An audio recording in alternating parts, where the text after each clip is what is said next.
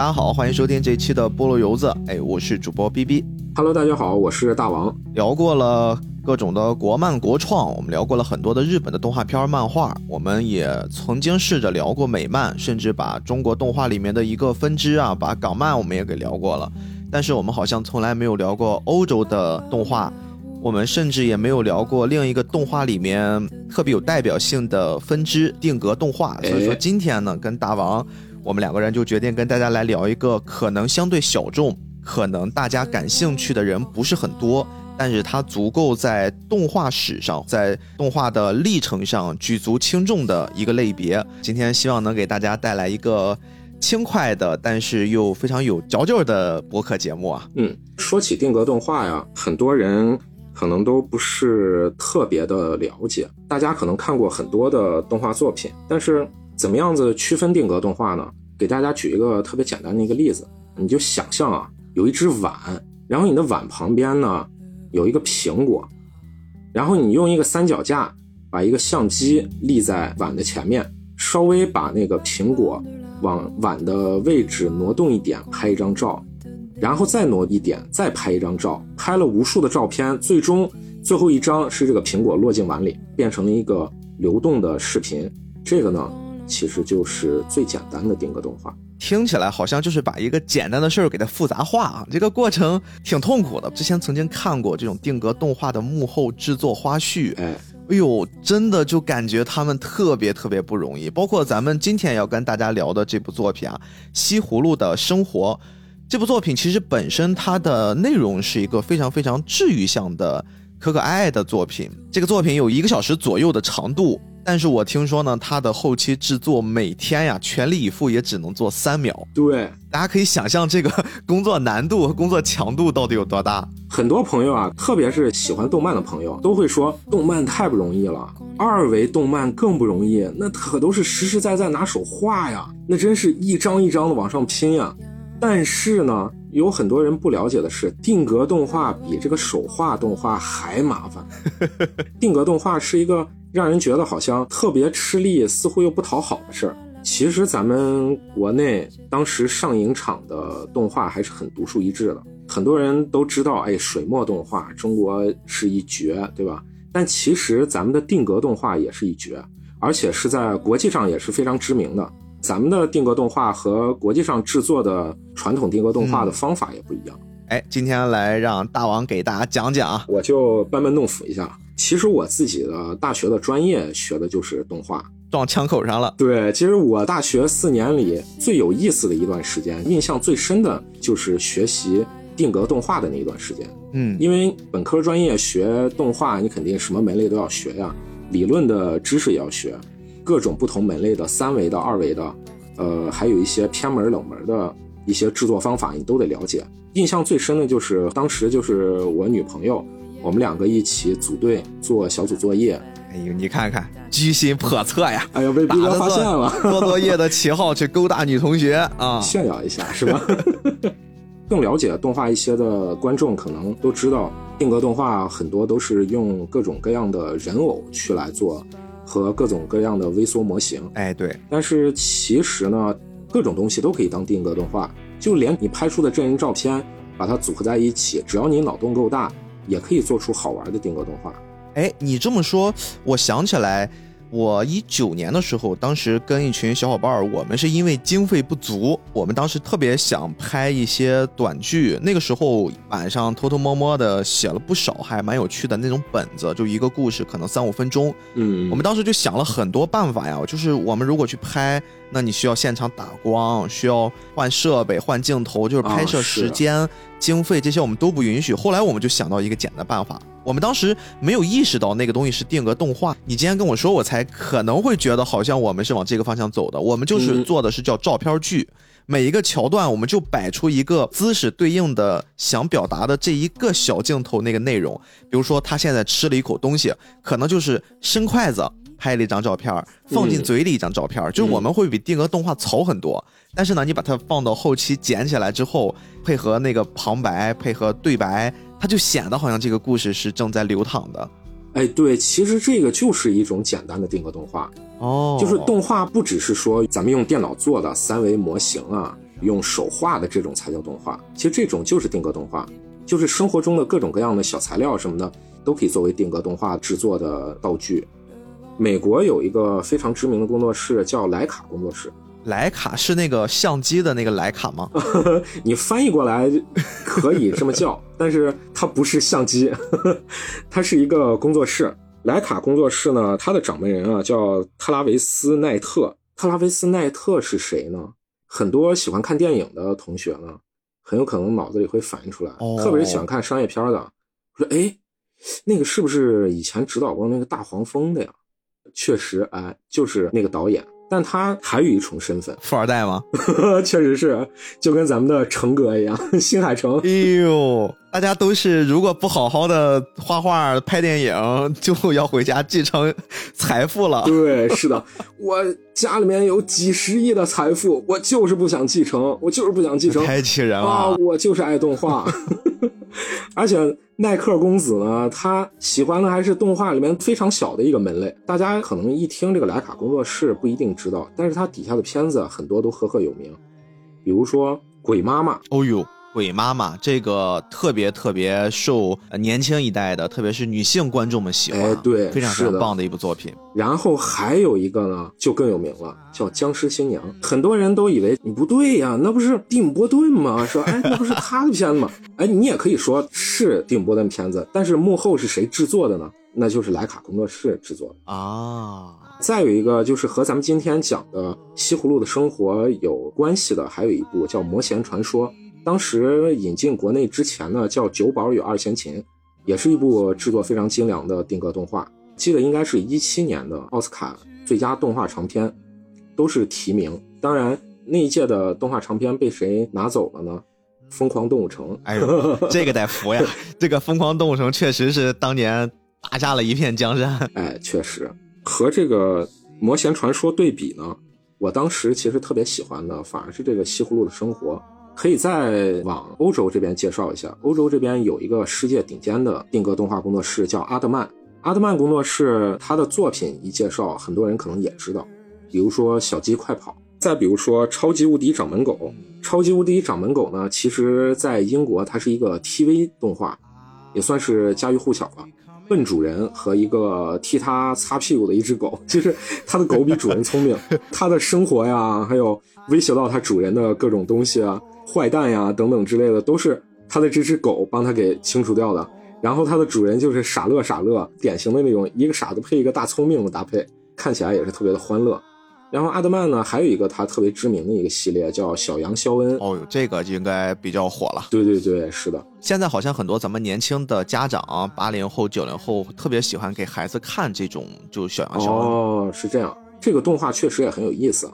他讲的是一个农场里的一群羊的故事。哎，我现在突然想起来，我小时候特别喜欢看那个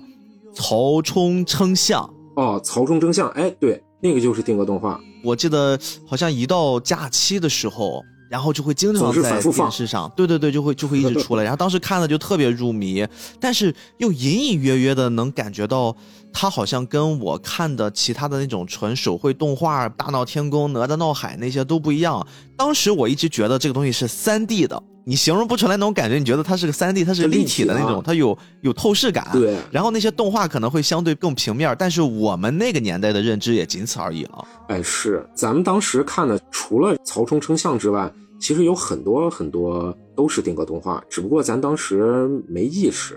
你比如说，还有一个更知名的一个。叫阿凡提的故事，阿凡提，哎呦，骑了个小毛驴儿。对，这个阿凡提的故事其实是一个系列动画，嗯，前后拍了很多很多年，跨度很长，嗯，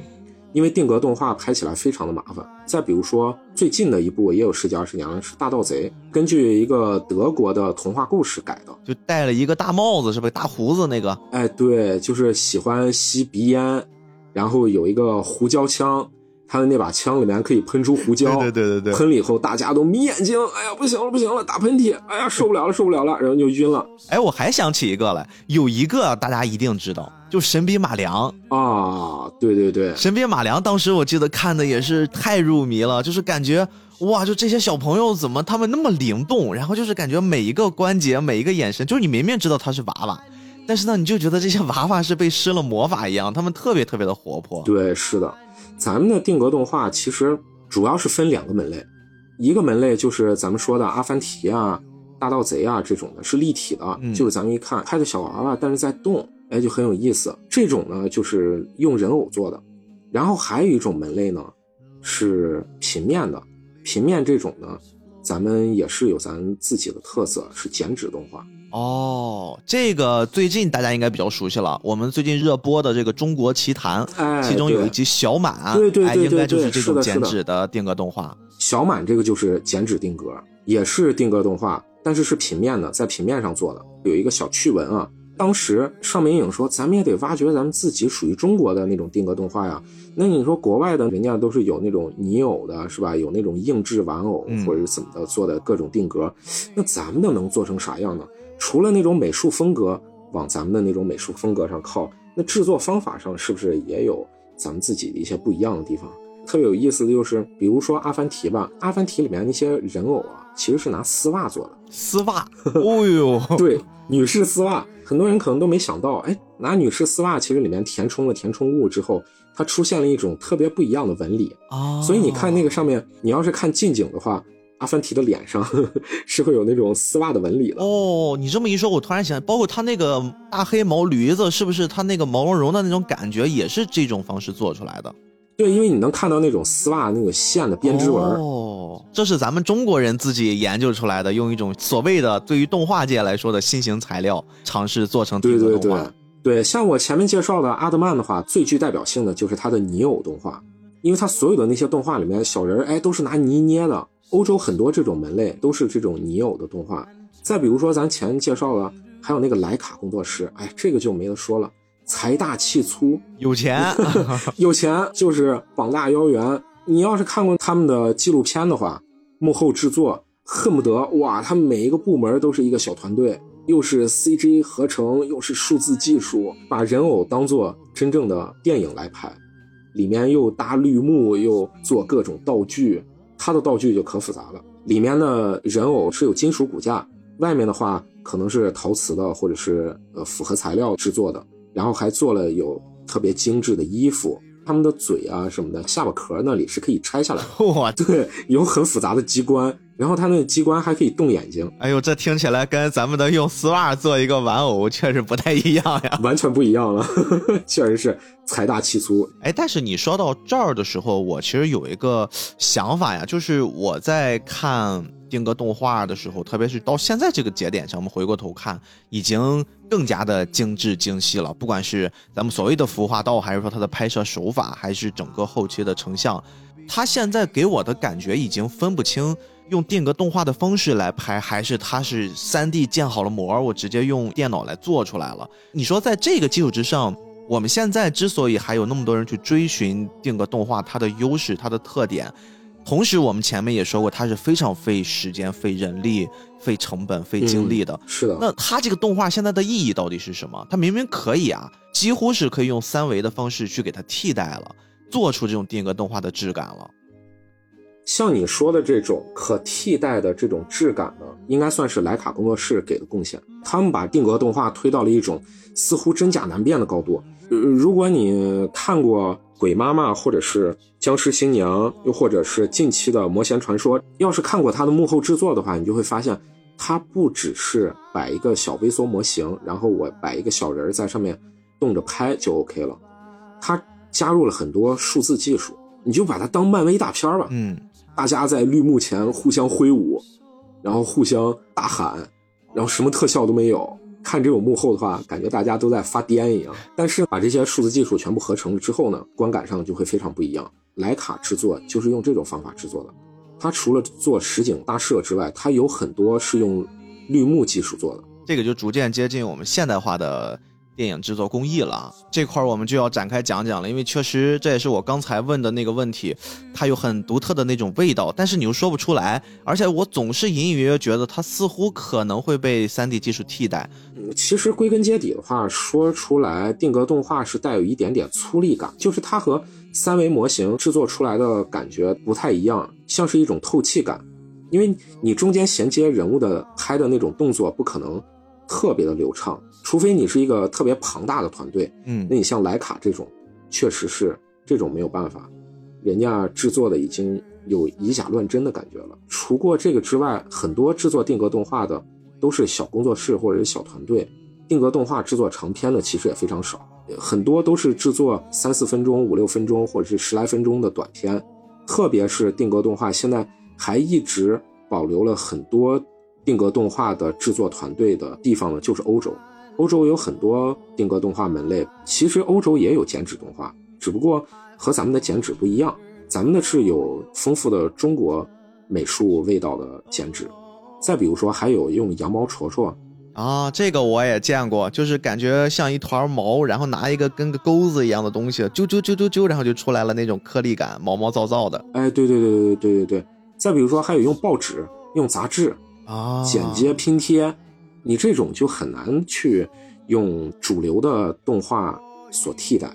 其实，在这儿我要用影视的逻辑跟大家稍微科普一下，可能部分人知道了，这是一个非常粗浅的知识。我们平时都说电影是二十四帧嘛，我们平时看的电视也是二十五帧左右。这个帧是什么概念啊？这个帧就是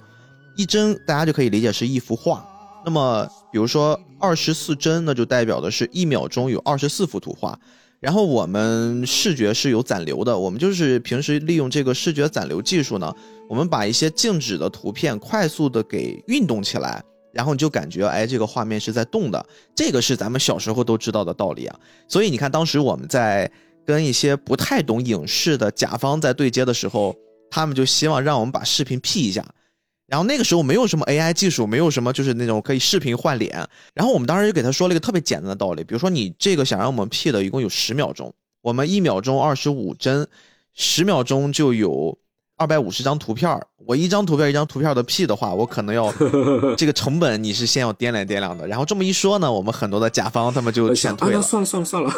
要多掏钱。对对对。然后大家一定会听过一个词儿叫升格。升格也就是我们打开手机打到相册里面有一个现在几乎所有手机都有的功能，就叫慢动作。嗯，升格拍摄就相当于是同样一秒钟我们拍了一百张图片，然后再把这一百张图片按照二十五张为一秒这么来放。本身你可以更短时间的记录每一个图片之间的这个动作的间隔，那么你把它拉长了，它的动作自然就慢下来了。这就是升格的这个道理。那反之呢，就有降格拍摄。其实降格拍摄就跟我们今天说的这个定格动画就很像，就是有一种假定格动画，就是他们故意的把这个帧速率给降低。比如说，正常我的摄像机是二十五帧一秒，然后我用这种的制式来拍摄。但是呢，如果我刻意的把它降成十帧一秒来拍摄的话，你就会发现里面的人物是卡卡的。就比如说我们那个知名的王家卫导演，他经常大家会说他的风格里面有一种就是虚不拉几的，你感觉就是让你喝了酒一样，卡卡的，哎，对，晕头转向的。其实他就是用了一些这种的，他把帧速率稍微给你降了降，然后呢，画面给你做了一定的模糊，你看起来就会有那种感觉。当然，他会有别的属于他的技术啊，我们只是粗浅的来讲。就是为什么会有一些人用这种假的定格动画，通过实拍来提高效率？因为你实拍的话，正常的一个时间里面，你去表演就完事儿了。特别有人，对吧？有一些设定好的一些动作，比如说已经设定好程序的机器人，你把它设定好之后，你只要放一个相机在那儿拍，给它降格，然后你后期抽出来几帧。它自然而然就成了那个定格动画的样子了。这个是一个比较讨巧的方式，但是在定格动画界里面，大家不太会用、不太会接受的方式。大家还是喜欢这种慢工出细活、很匠人的精神。我每一个动作摆一下拍一张，每个动作摆一下拍一张，然后最后在后期把它给接起来。对，而且定格动画和你说的这种，它一个很大的区别是，你像玩偶的话是没有办法去自己这样子对一边动一边进行拍摄的。只可能是，比如说用真人来表演，后期制作的时候给他来抽帧，故意营造出像定格动画的那种感觉。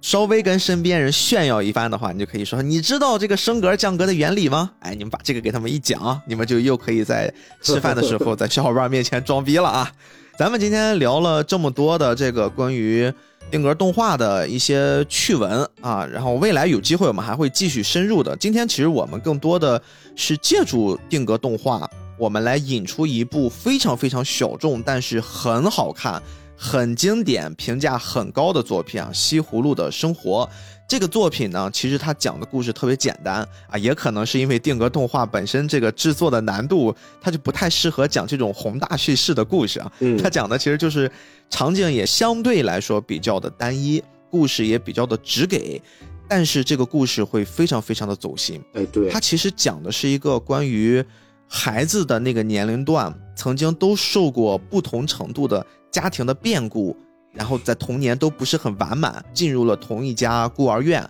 在孤儿院里面发生的一些悲欢离合的故事。对，是的。这部片子呢，其实让我感触最深的就是孩子在他本来应该特别欢乐的、无忧无虑的这个年纪，遭受到了不应该遭受的一些事情。就比如说我们这个故事，它叫《西葫芦的生活》。那西葫芦它其实就是这个作品里面的主角，是一个非常非常可爱的小男孩儿。他从小可能他的记忆里面就没太有父亲，他一直是用放风筝来去回忆自己跟父亲之间的那种羁绊啊。风筝飞远了，其实他的表意就非常的直给啊，父亲已经离自己远去了。然后呢，他从小跟母亲相依为命，但是他的母亲呢，可能呀也是因为父亲的家庭带来的变故，导致母亲就整天在酗酒，也不太在意自己儿子的心灵感受、生活状态。反正就一上来那个镜头，家里面就很颓废，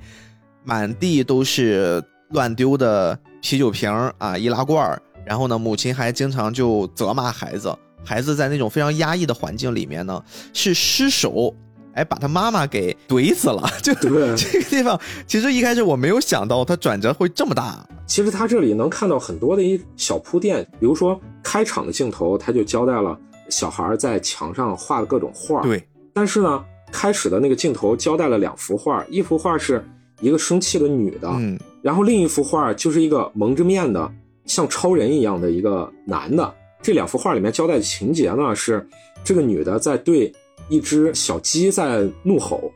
然后另外一幅画就是哎像超人一样的这个男的出现了。第三幅画就是超人背上背着两只小鸡，然后飞走了，底下的妈妈在冲着天上飞的人在吼叫。哎，在后续的情节里肯定就交代了，他说他的爸爸是这个超人，因为是他幻想出来的嘛。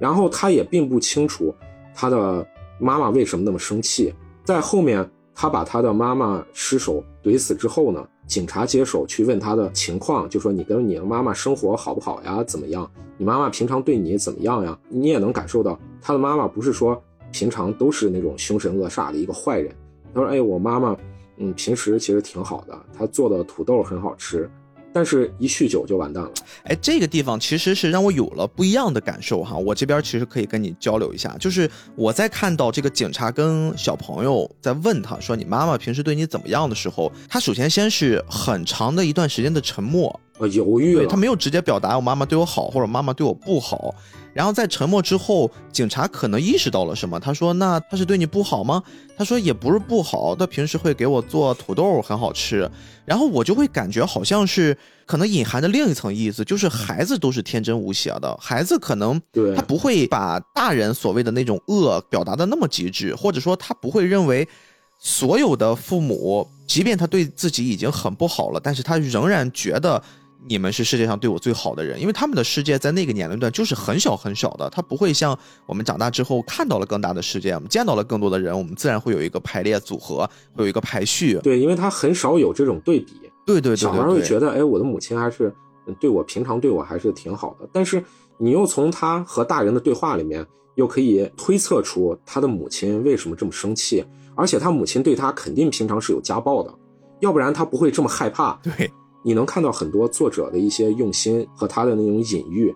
他前面墙上画的是他的爸爸把小鸡救走了，那么他把这个风筝上面也画了一个这个代表他爸爸的这个超级英雄，然后在外面放飞放这个风筝，然后风筝又系在凳子腿上，他又是被风筝拽倒了凳子腿给绊倒的。之后他的妈妈摔下去，肯定就断气了，然后风筝又飞回到了他的怀里，就感觉似乎你能从中解读出一种隐喻，他似乎是在向他从来没有见过面的那个爸爸在许愿，你能不能把我给救出去？有这么一个超级英雄爸爸，那么我的生活一切都会变得更美好。他是不是能来救我？但是这个风筝就像是我来救你了，但是结局却并不是你所想的那种快乐的结局。因为他从此刻彻底的变成了一个孤儿，在警察局有一个很善良的警察大叔，给他一番询问之后呢，大叔就把他带到了一个孤儿院。这个孤儿院呀，也有一些很善良的老师，有一个很善良的孤儿院院长，然后跟他做了一些咨询之后，就来到了他们一个平时生活的空间里面。这里有一群孩子，但是后来随着故事的深入，我们才发现呀，这些孩子每一个的家庭其实都非常非常的不幸。比如说有侵犯过自己的父母，最后来到了孤儿院；有杀人犯的孩子。有这种精神疾病的孩子，父母都吸毒，对，有吸毒的父母的孩子，就是这些孩子的童年，每一个都在我们常人所无法理解的、无法想象的那种肮脏的、糟粕的环境里面成长起来，而且最后他们确实。无法跟自己的父母长期相处，有的是被迫的给隔离了，然后最后大家都来到了这儿，所以你会发现这里的孩子，大家性格迥异，而且可能或多或少的都会有那么一点点心理上面的创伤。对，除了咱们明显能区别出来的这种遭受了各种不幸的这种小孩之外，其实还有一个小细节，有一个戴眼镜的一个黑皮肤的一个女孩，卷卷头发，对，就是也很可爱，也很有正义感的一个女孩。他来到这里的原因是，他的爸妈被遣送回国了哦，而他被留在了这里，完全被迫的跟父母分离。对，就感觉嗯特别的不可理解，孩子跟父母被迫的分开了，背后他也没有详细的交代，这个是因为背后政府的一些什么原因吗？还是一些等等之类的，这种就不得而知了。嗯，你就会觉得孩子被。这种现实的大人的社会所影响到、遭受到的各种各样的不幸，我们的西葫芦呢，在刚刚来到这个幼儿园的时候，其实还是受到了一些排挤和霸凌的。其中有一个红头发的小男孩啊，一看就是嚣张跋扈，而且也比较调皮捣蛋了。他在里面自称是老大啊，用了一些挺坏的方式，就是嘲笑他、捉弄他。然后西葫芦刚来，人生地不熟的，还有那么一点点内向，他就。自己把自己紧紧的裹着，就不希望让自己跟这个环境产生过多的交集。这个男孩从他的那个外形上，一下子就能区别出他跟其他的小孩似乎有点不一样。飞机头，头上还带一疤，对，然后对着别人还勾肩搭背的，然后还坏笑。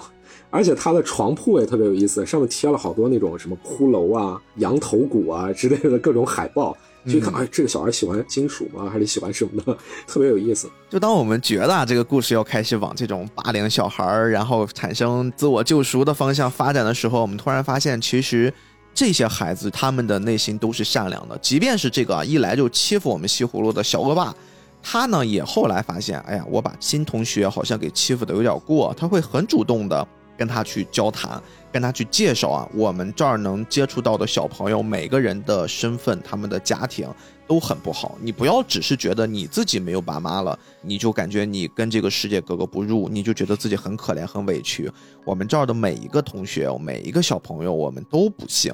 哎，慢慢的这么一说，好像打开了西葫芦跟这一群孩子的隔阂。这个小恶霸西蒙，你看的前面表现的 特别单一，就是哎，这小孩真坏，怎么回事啊？这小孩。但是你看到后面，当他把西葫芦的收藏在自己孤儿院柜子里面，两个物件，一个代表他的爸爸，一个代表他的妈妈。爸爸就是那个风筝，而那个妈妈呢，就是他妈妈平常喝的那个易拉罐酒罐。他再没其他的东西了。而有一天早上睡醒的时候，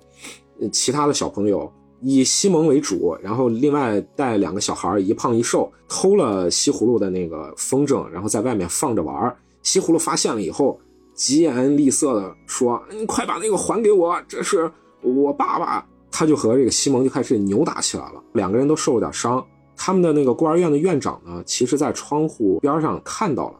但是呢，当这个孤儿院的院长把他们叫进办公室，嗯，去问话的时候，这个西蒙包庇了他，就说：“哎，我没啥事儿，我们是刚刚在踢球，西葫芦啊，他一不小心扑到我身上，把我扑倒了。其实前面打架的过程中，是西葫芦把西蒙给打赢了的，扭着西蒙的那个胳膊，使劲往后扭。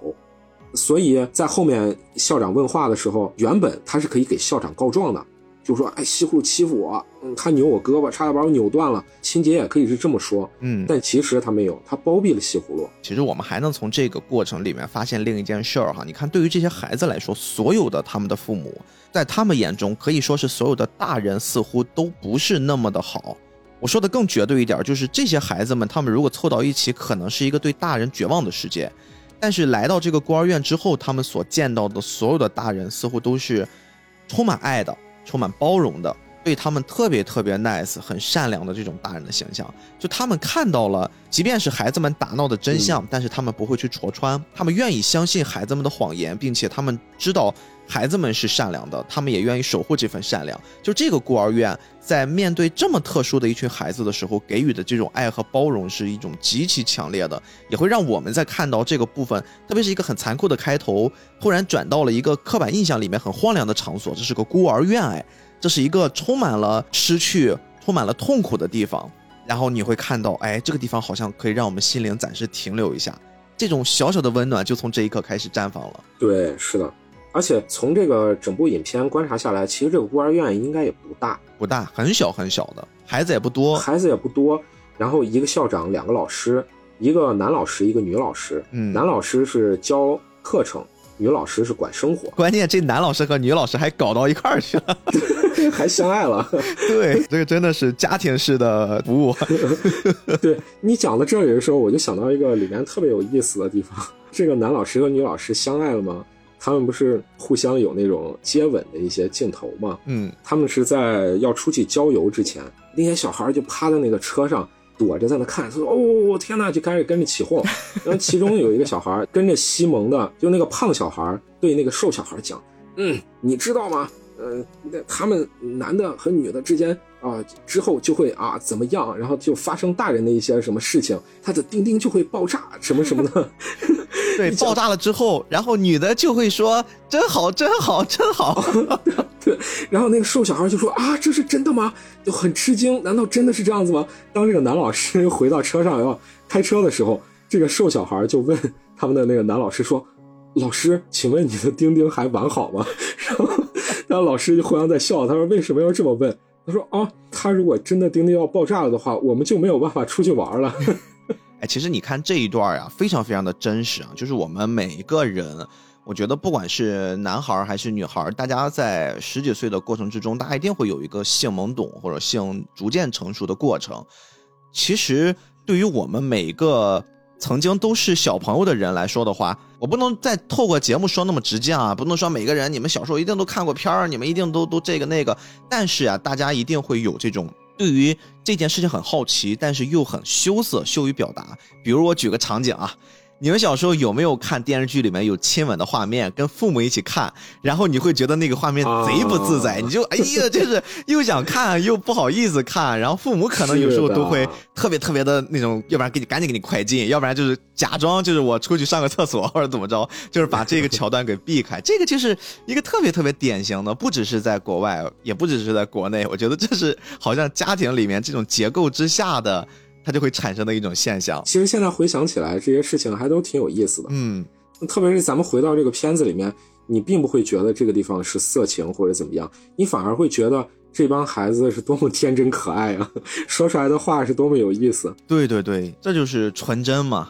其实这个故事我们讲到这儿也几乎快要讲完了，因为接下来要引来一个非常非常重要的角色，这是在我们这个小男主西葫芦。加入到了这个孤儿院之后，又来了一个新成员啊！这个新成员是一个小女孩，也是挺漂亮、挺可爱的，叫卡米尔。卡米尔她的家庭也非常特殊，她是妈妈有外遇了，然后呢，爸爸知道真相之后把妈妈给杀掉，之后痛苦的自杀了。等于说，卡米尔就是在一瞬间，家庭遭受了重大的变故，失去了父母，来到了孤儿院。他本身其实，在孤儿院里面，可能是他从小到大的性格所造吧。你看，之前我们能透过西葫芦的视角看到，啊，刚刚加入这儿，一定要会被这个小圈子里面的老大，我们刚才说那个红发的冲天小啾啾那个小男孩，哎，欺负一下。但是他要准备欺负这个小女孩的时候，小女孩怼他了。老娘才不吃你那套呢，对吧？你你是老大，哎呀，你老大了不起哦，就是这种又阴阳怪气又怎么着，就怼的他老大还挺没面儿。但是呢，恰恰你会看到这个反差，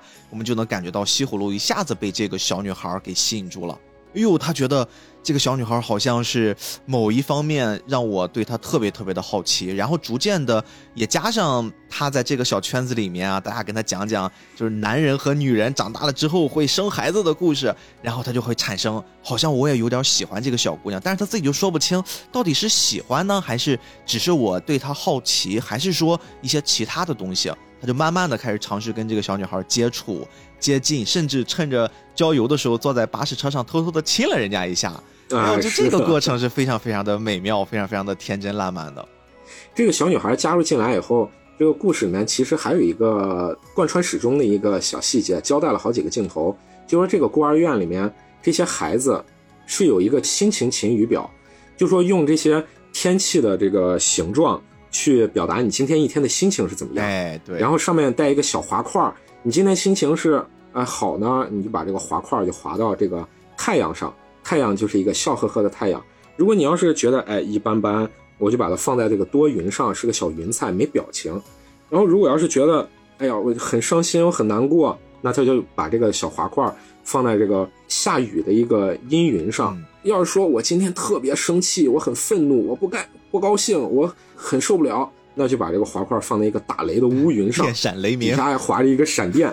对这个小细节，就是所有的那个孩子出去玩的时候，表情全都是哎，今天一天是开心。但是西蒙永远是打雷。然后，然后卡米尔刚来到这个学校的时候，他就是把鞋穿好出去啊，随手把这个就划到开心上。但是这个情节是刚接前一个情节，前一个情节就是夜晚，呃，西葫芦和西蒙他们两个偷偷的跑到校长的办公室，去找到了这个女孩的档案。对，找到这个女孩档案以后，西蒙就给他说：“哎，这个女孩她是因为什么原因，然后来到这个孤儿院的？”紧接着就是第二天，女孩很开心：“哎呀，我出去了。”她这个应该是才到的第二天嘛，随手就把那个放到开心上。那她真的是开心吗？她虽然情节没有交代，你看到这里似乎就让会让你心里多想一下。嗯，随着故事的发展哈，我们是能感觉出小女孩也慢慢的敞开心扉啊。她确实是从或许我们想象中的假开心变成了真正的开心。但是当他刚刚开始适应这个生活，刚刚开始享受属于自己未来的人生的时候，哎，又有了一个变故。他有一个啊，这应该是姨妈是吧？姨妈应该是她。妈妈的姐妹对，然后要来领养他。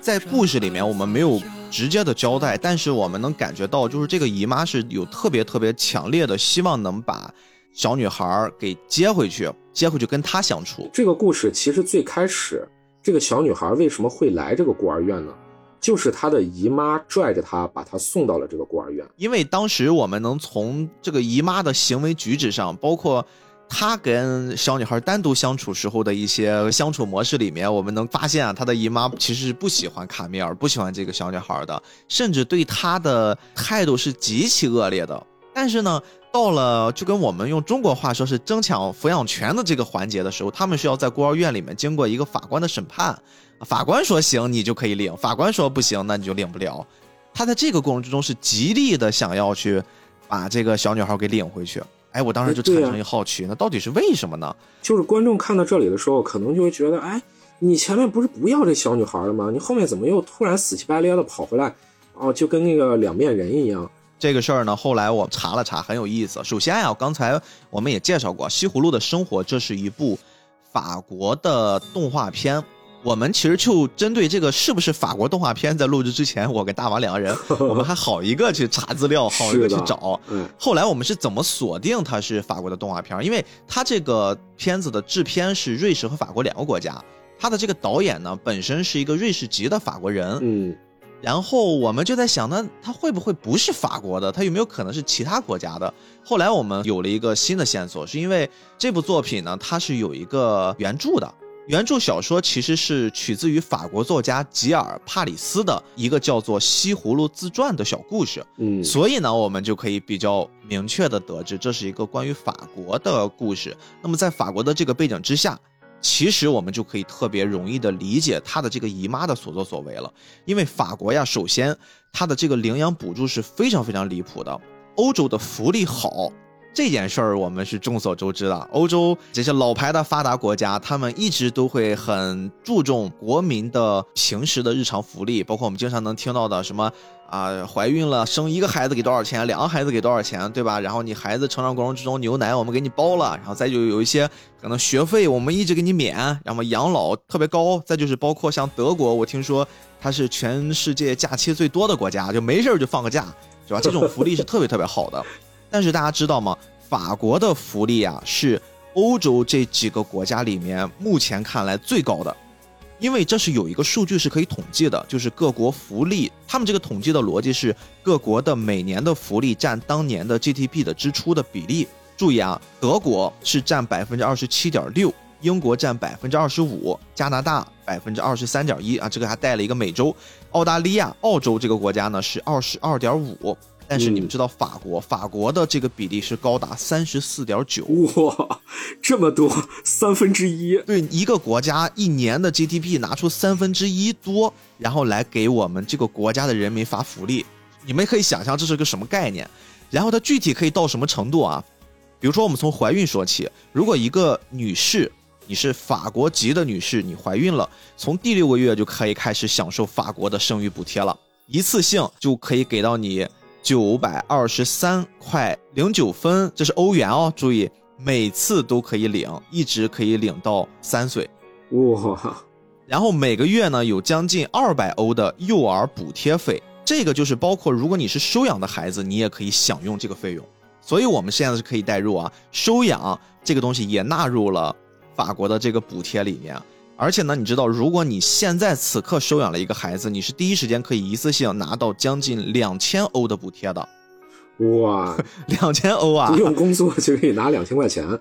对，然后零到三岁的孩子每个月还有四百欧左右的保育津贴。这个保育津贴呢是可以包括请保姆，然后去上托儿所等等。嗯，三到六岁的孩子每个月有二百块钱的保育津贴，而且还有一个多子女津贴。注意啊，你每多一个孩子的家庭，这个孩子是指三到二十一岁，不是十八岁，人家的上限是到二十一岁。但是他这个二十一岁有一个前提，就是叫未独立的孩子，就你如果已经独立了，独立了，你已经工作了，有收入了，有工作了，对，这个就无所谓了。然后呢，这个每一个月呀，就刚才我们说的这个孩子每个月的津贴差不多是在一百到五百欧之间，而且孩子越多补贴越多。哎呀，再就是育儿福利，如果孩子出生了，我们的父母双方只要有一个人失去了工作，每个月就会补四百欧左右，最长是可以给三十六个月。每日呢还有一个出勤的补贴。你要用于照顾，比如说生病啦，有一些残疾啦，或者是如果你家里面的孩子有较为严重的一些事故，那么这些孩子的父母呢，每天就会有将近五十欧的补偿给到这些单身的父母。哇，还没完，还没每个孩子每个月会有一百多欧的家庭支持津贴，它是支持什么呢？支持你的搬家。就如果你要搬家了，那么我还会再给你钱。所以我们现在能想象到，为什么这个特别特别讨厌小孩的，对卡米尔小姑娘特别不好的这个姨妈会想方设法的来争取她的抚养权。这个是我们透过一些场外信息给到这个内容的补足。我们突然就好像理解了这个故事，为什么小女孩也不愿意，她的姨妈也不愿意，但是这个事儿还要撮合而成。确实，这个故事里面其实他也有交代那么一句。就说他的姨妈突然又回来，想要把这个小女孩领养回去。正在跟那个校长商量的时候，学校的这个老大西蒙他躲在楼梯底下在偷听。另外两个小孩呢，哎，在跟那个小老大一块在玩聊天。小老大这里呢，他自己是收到了一个他妈妈寄过来的呃信封。这个信封，呃，他的两个小跟班拆开以后，里面是一个 MP3 播放器。我说哇，这两个小孩很羡慕。我说哇，好棒！但其实可以录音的那种。对，哎，这里就埋了一个小梗了。因为这个阶段已经跟卡米尔相处的比较融洽了，同时呢，他们又很讨厌这个要强行带走自己朋友的大人，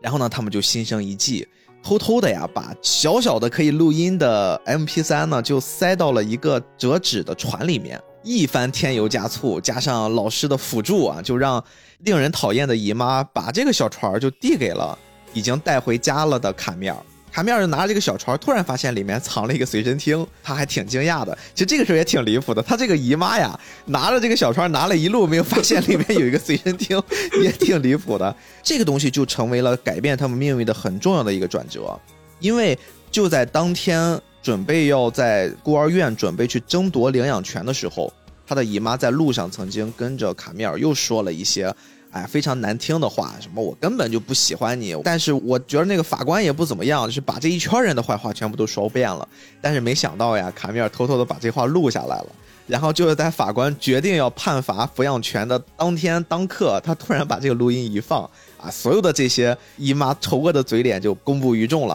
啊，当然他最终就没有获得领养权，他自己就灰溜溜的走掉了。卡米尔呢，就重新回到了小伙伴的怀抱。但是这一次啊，他又在这个孤儿院待的没有太久，因为他接下来要面临的是真正的人生的重大转折。还记得我们最开始跟大家说过的，最开始将我们主角西葫芦从孤零零的一个人的房间拎到了这个孤儿院，给了他一定的温暖的这个警察大叔嘛？其实他的遭遇也蛮惨的，他自己曾经明显能感觉是有一个孩子的，嗯，对，后来应该也是孩子离开了他，离开了这个世界。他自己也是很痛苦，然后呢，他最后就做了一个决定，他说：“我就决定把西葫芦和卡米尔这两个可可爱的小朋友收养到我的家里面，我会好好的对待他们。因为经过很长一段时间，我们看电影的这个过程之中，我们能感觉出这个大叔应该是一个好人啊，他不会是一个为了骗钱，然后为了有自己满足一些私欲、一些野心才能做的这个举措。所以呢，最后这个故事是一个 happy ending 啊。”他们跟小伙伴们道别，小伙伴们虽然一开始大家也很舍不得别离，但是大家觉得能从孤儿院离开，能获得一个成人对他们的贴身的陪伴，这是一件特别特别幸福的事儿。所以最后大家纷纷送上了祝福。前面咱们讲的那个晴雨表啊，就是当卡米尔被他的姨妈带走以后，所有孩子的那个晴雨表都变成了打雷，只有不在这个孤儿院的卡米尔是一个开心。当警察大叔说想要收养这两个孩子，并且大家正在联欢的时候，西蒙知道了这个消息，西蒙有点生气了，也就是这个学校小老大说我们不可能永远在一起的，然后他自己就独自跑开了，回到了宿舍。西葫芦这个时候来到他身边说：“哎，我不走了，我跟大家在一起，等等之类的话。”结果西蒙突然一个猛子把西葫芦扑倒在地。当你感觉他似乎是要揍西葫芦的时候，要发泄自己的情绪的时候，让你没想到的是，他却说：“不行，你一定要走，你们一定要跟他走。难得有这么好的人愿意收养我们这样子的孩子。”因为西蒙他其实心里是一个挺悲观的一个小孩，因为他在这个故事的一开始就对西葫芦说：“像我们这样子的孩子是没人会喜欢的，我们都是一样的。”目前来看的话，这是一个 happy ending 的结局。但是刚才就像我们说的，这个幼儿园里面还有两个老师啊，一个男老师，一个女老师，并且两个人还相爱了。相爱之后呢，他们也有了自己的爱情结晶啊，就是这个男老师的鸡鸡真的爆炸了，然后炸出来了一个孩子。然后这些在这个孤儿院里面剩下的一些小伙伴们，他们呢紧紧的围着这个新诞生的小生命，对着女老师提了很多很多的问题。这些问题呢，其实，在我们看的过程之中，首先是从“哎，好好笑呀”，这些小孩的想象力好丰富呀，他们怎么会这么想？逐渐的变得，我自己感觉啊，逐渐的变得沉默了起来，逐渐的，好像你感受到了一些很悲剧的内核。整部影片看完之后，会有感觉，其实这些小孩问的都是他们自己身上的问题。没错，那其他的小孩就说，如果是他长得丑呢？他要是很难闻，或者即使是他哭个不停、尿床、成绩糟糕，或者是很笨，你这些都会要他吗？那小孩不停的问，不停的问，但是你前面的情节全部看下来之后，其实中间埋了一个很细小的一个梗，就是这些小孩他们自己身上是有一些这样那样的问题的。其中举例子有一个很明显的就是，呃，小老大身边的那个瘦瘦的小孩，他是老是尿床的。他问出的问题就是，他尿床了，你也你还会要他吗？你顿时就会觉得，这些小孩似乎是觉得他的父母是因为他们身上的这些毛病而不要他们的，对，所以他们才会来到这个孤儿院，会觉得哎，真的是好伤心。但是其实，在这个话之余，你会看到，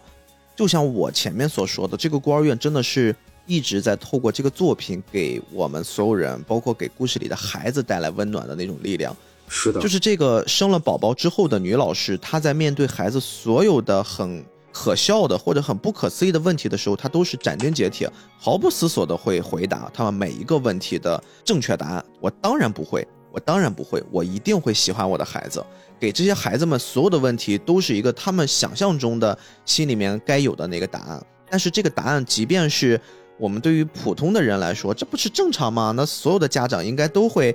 这么肯定的回答出来呀，不可能会因为这么一些小事儿不喜欢自己的孩子把他丢弃的。但是你们要知道，这些答案可能对于这些孩子而言是非常非常的珍贵的，也是整个作品。如果我们说前面西葫芦跟卡米尔两个人得到了好的归宿，他们有了自己所谓的下一个阶段未来人生的家人的话，那么在孤儿院里面的这些还没有被他们未来的家人所领养的孩子们，他们同样也有家人。他们的家人其实是一个大家庭，同时呢，他们是心灵上的那个缺口，因为这些细小的点滴啊、注入呀，融入在了他们的日常对话里面，他们的生活习惯里面，然后他们也变得好像又温暖了起来。就这个是这个作品最治愈的那个部分。对，而且特别让我觉得治愈的地方，其实是西蒙这个角色，也就是咱们故事里讲的这个小恶霸。最开始的时候，你会觉得，哎，这个小孩就是一个很讨厌的小孩。但其实他是这个故事里面的一条暗线。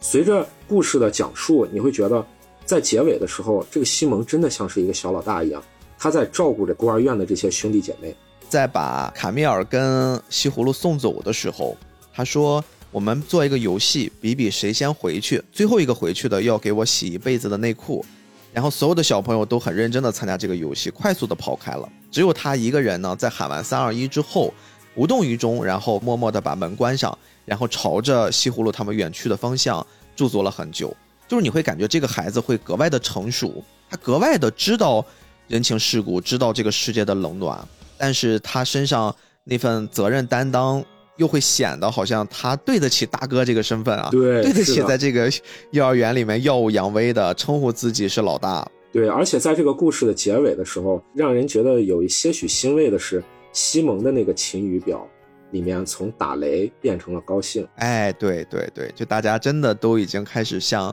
更美好的人生开始展开了。其实这个故事我们讲到现在，几乎就把所有的内容讲完了。你们甚至不用看听我们讲这个故事，也已经从剧本的层面上把所有的故事内容都听完了。但是呢，就像我们说的，这是一个定格动画。定格动画的魅力不只是在故事本身，更多的是我们去透过他做的那些小人的形象、那些小细微的反应，以及非常非常细致的小桥段设置、精致的场景，我们同样能感觉出这像是一个童话般的世界。但是啊，这个作品即便是看的人不多，但是底下依然会有很多人在吐槽他的形象啊。有人会觉得这几个小孩好像还挺丑的，就是不是符合。我们传统意义上的那种偏日系的大眼萌娃、大眼萌妹啊，就可可爱的。你比如说像西葫芦，西葫芦是一头这个蓝色的头发，然后眼睛呢又有一个非常非常重的眼圈儿。然后就会显得自己格外的局促、受气包。然后其他的那些小伙伴的形象，包括那些大人的形象，也都是一方面特别的西式、特别的西方脸。另外呢，就是它的比例会完全区别于我们真实三次元世界的一种比例，就是很多人看起来会不习惯，然后就会说啊角色太丑，角色这个角色那个。很长一段时间我们会发现，观众们对于角色的审美美丑这个问题的讨论，好像一直都络绎不绝。大王是怎么看待我们在创作作品的时候，对于这个角色的设定的时候，我们的这种妥协或者坚持呢？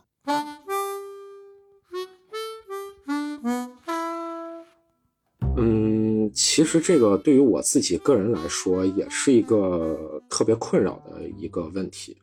我自己其实是一个漫画作者嘛，但是我连载的杂志呢，其实是一个少女杂志。哦。也就是说，我画的这十来年漫画，主要画的题材其实是少女题材。大家想象一下，少女题材应该是什么样呢？再加上结合咱们中国一般能接受的那种画风，到底是什么画风？水冰月呀？啊，还真不一定。现在水冰月也不一定是现在年纪小的小孩能接受的那种啊？是吗？那你快科普科普，就现在普遍的这个刻板印象的少女脸是什么样子呀？咱们现在看了很多那种现代画风的日系漫画，里面那种萌萌的，就有点像什么呢？有点像那个金阿尼啊，或者是比他们那种画风要更萌一些的啊。对，就是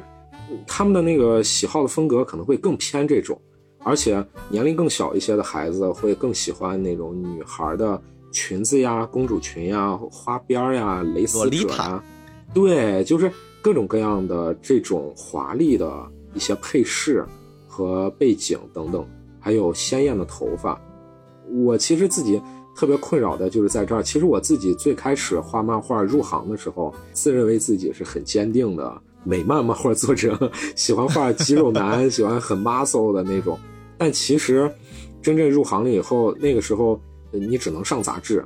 所以杂志那个时候的审美都是偏美型一些的。为了能上连载，自己也就只能学习这种画风。所以对于这种，你到底说是否能接受不一样的那种画风呢？我觉得这个是一个时间积累的过程吧，只能这么说。就是当整体的这个观众越来越多，读者越来越多，并且他们的那个阅读量提高了之后。可能才能接受更多的不一样的各种各样的画风。哎，你说这个其实特别对，因为现在不管咱们动画产业、漫画产业再怎么发展、再怎么崛起啊，依然能感觉最主流的受众人群还是孩子们，就是一些年龄比较低龄的孩子们。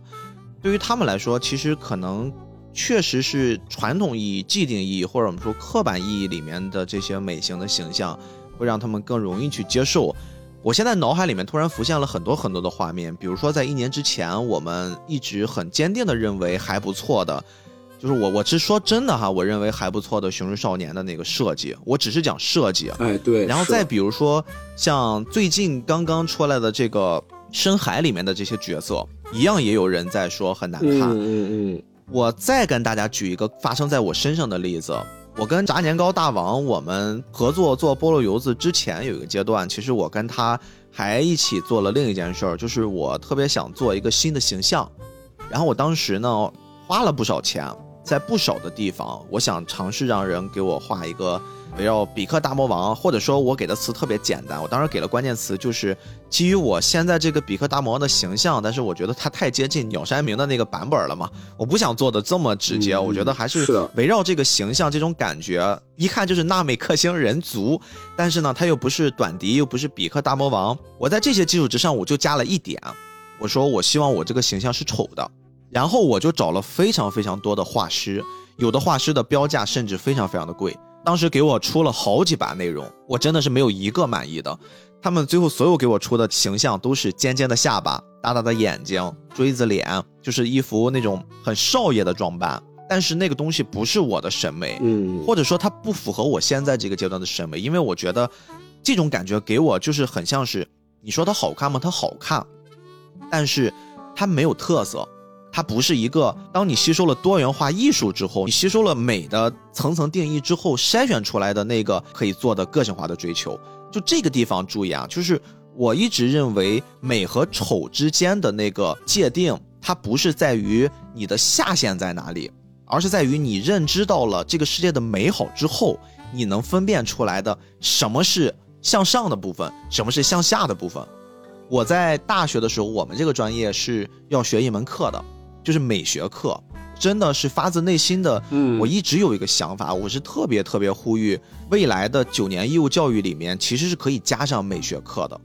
美学这门课真的是可以让孩子们从小在心灵方面，在一些呃认知层面上去做一些非常非常大的改变。他的整个人的气质，他的眼界会有一种截然不同的变化。特别是在当今这个时代之下，你会发现我们获取信息的方式特别简单。短视频里面又以这种神丑为美，这一部分的神丑就是我说的，他的这个丑跟我所理解的这个丑是完全不同的两个东西。对，我不认为生啃大肘子，去流着大鼻涕，然后去在地上打滚这种东西它是美的。我觉得这个就是我所不能理解的丑。但是呢，我后来找到了炸年糕大王，大王我们在经过交涉之后，他给我创造的我现在的这个形象，大家看到的头像，我认为这个是符合我觉得好看的丑，就是它有特点，它很可爱，它是有艺术设计在里面的，而且它是绝对不会跟别人，我同样给他提了一个要求，能画出一样的东西来。所以就是关于这个美和丑这个东西，它其实更在于你的眼界，你的对于美的理解。但是对于美的理解，我们必须还要再打一层补丁，就是对于美的理解其实是没有高低的。你不能说，哦，我能接受这个东西，我的审美水平就比你不能接受这个东西要高很多。嗯，这就婆罗门了。对，这个东西就很婆罗门了，就感觉好像有高低贵贱之分了。其实艺术最有意思的一点就是，当你发现。一个东西诞生出现在你面前的时候，它不像一个选择题，它只有有且唯一的一个答案。艺术放到面前的时候，你在十岁的时候、二十岁的时候和三十岁的时候，或者是你临死前的那一刻，你的人生发生了一些变化。你面对同样一幅作品的时候，你会有截然不同的感觉。这就是为什么我们菠萝油子一直要坚持做，是以成年人的视角来。看待动画片，特别是看待一些我们过去小时候人生的某一个阶段曾经看过的，我们长大了之后回过头来再看一遍，哎，我们好像发现了里面会有一些截然不同的感觉。我知道我们的菠萝油子的听友里面有很多未成年人，他们可能是出于猎奇，出于是我们在聊某一期主题，这个内容本身他们是喜欢的，他们来听，哎，发现好像聊的还挺有意思。但是呢，在私下跟我接触的时候，我自己觉得会有一些爹味儿的，我在跟他们说，我说我建议你们还是。好好学习，少听我们节目，然后呢，你们尽量的去享受你们这个年龄该玩的东西。比如说，你是个初中生，你是个高中生，对吧？你可以去谈个恋爱呀，对吧？你可以去好好的打一场篮球，做你喜欢的这些手工，你去打游戏，我觉得这些所有都 OK。但是你过早的去接触一些成人思维、成人思想，我觉得没必要，因为未来你有大把的时间、大把的精力和大把的机会，你会去接受这个残酷的、冷血的，可能会很阿杂。很糟粕的这个这个环境，因为那个阶段你必须要面对你那个阶段该有的东西，那也是成年人的世界嘛。我觉得就是人生的不同阶段，你会看待同一个事情会有所改变，艺术在这个不同的阶段会给你反馈出完全不一样的信息，这是很有意思的一点。逼哥讲的这个，我想起自己小的时候上学时候的事情了。像增加这种艺术审美类的教育，可能还是一个有且挺漫长的一个事情。等待他怎么样能一点一点的推进吧。我自己小的时候，我印象中，上高中以后就几乎没有美术课了。哦，对，这个很经典的美术老师请假了，生病了。对，就是整个这个我上的还是一个重点高中，然后这个重点高中就只有一个美术老师，然后他在教师办公楼最顶层就只有俩办公室，一个办公室是心理健康老师的。一个办公室就是他的，这俩老师平时话题应该会很多呀，感觉像被发配了一样。是的，所以这个可能是现阶段就说一时半会儿，可能也不是说特别能立马能改变的一个事情。对对对。而且我自己还有一个感受，自己平常也是有听各种各样播客的，嗯，感觉好像听到了和自己同龄的一些人，也是八五年以后吧。不同城市的人，他们的学生生活真的差异非常大。其中有一个我印象很深的，就是我听北京的孩子，呃，不是北京的孩子了，就是和我同龄的，说他的北京的朋友，他们以前上学的时候，感觉好像是丰富多彩的高中生活，美术课也学，还有什么上山下乡体验生活，没错，等等之类的，还有手工课、劳艺课。各种各样的，你们就没有了吗？我们当时还都是有的，而且当时我们特别特别盼望这个过程。完全没有，就是我所在的那个高中，就是学习、学习和学习。哎呦，对，就体育课可能到了高二下半学期几乎也就没了。现在应该会好很多，我觉得现在从教育层面上，这个阶段应该是已经过去的了。现在最大的问题啊，你比如说我们在讨论关于美和丑的观点的时候，嗯。其实这个又牵扯到一个更大的范围，就是大家在对于美和丑的讨论过程之中呀，很多人都愿意参与进去去做自己对于美丑的表达的时候，大家会套用自己这个阶段的认知，然后呢，一定要去去争取一个我对你错的结论，就是这个是我们刚才已经聊过的，就是我不认为美和丑是可以直接有一个标准来比较的。但是呢，你知道现在最大的影响是，很多人对于主流价值观的追求，其实它达到了一种偏执的站队的方式。嗯，非常的二元。对我自己，如果觉得这个东西好，我优先先去判断第一件事儿，我是看看有多少人跟我一样的观点。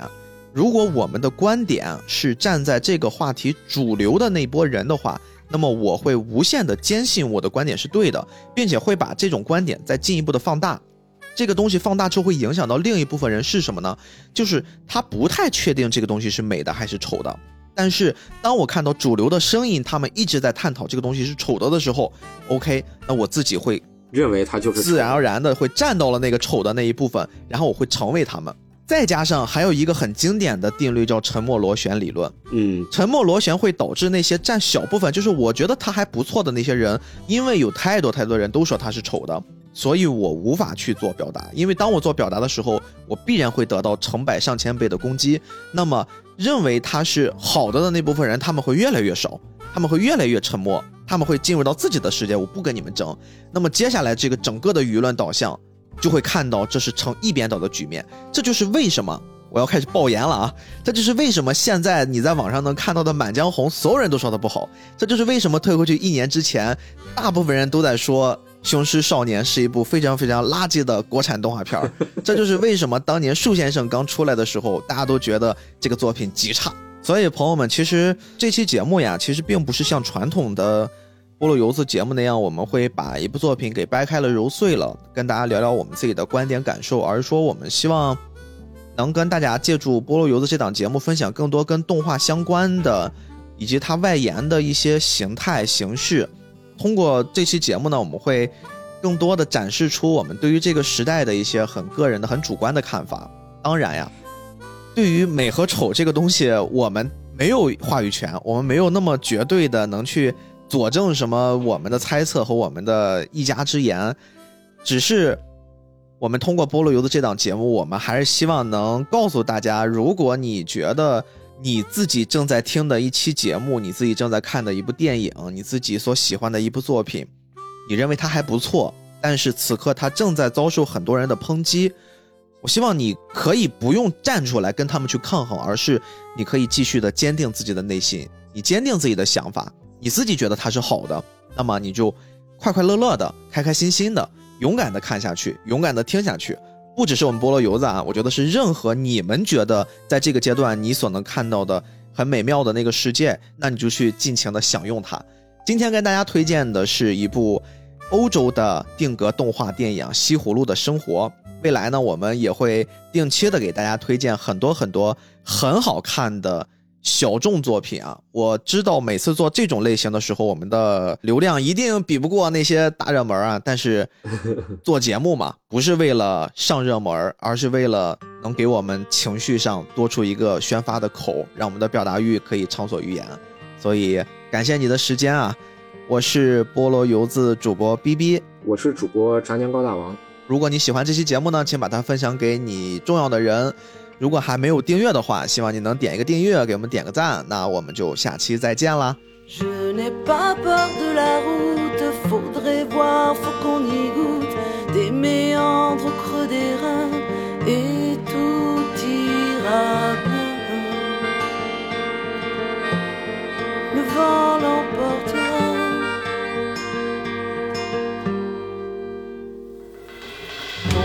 Sage à la grande ours, la trajectoire de la course, l'instantané de velours, même s'il ne sert à rien.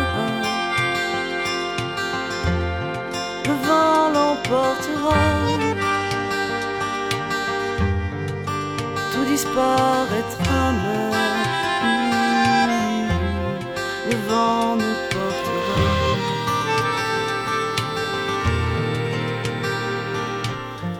caresse la mitraille, cette plaie qui nous tiraille, le palais des autres jours, d'hier et demain. Le vent l'emportera.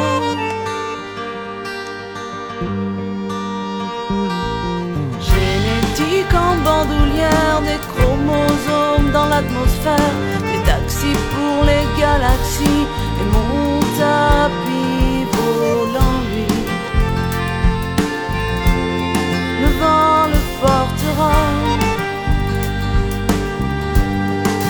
Tout disparaîtra même. Le vent nous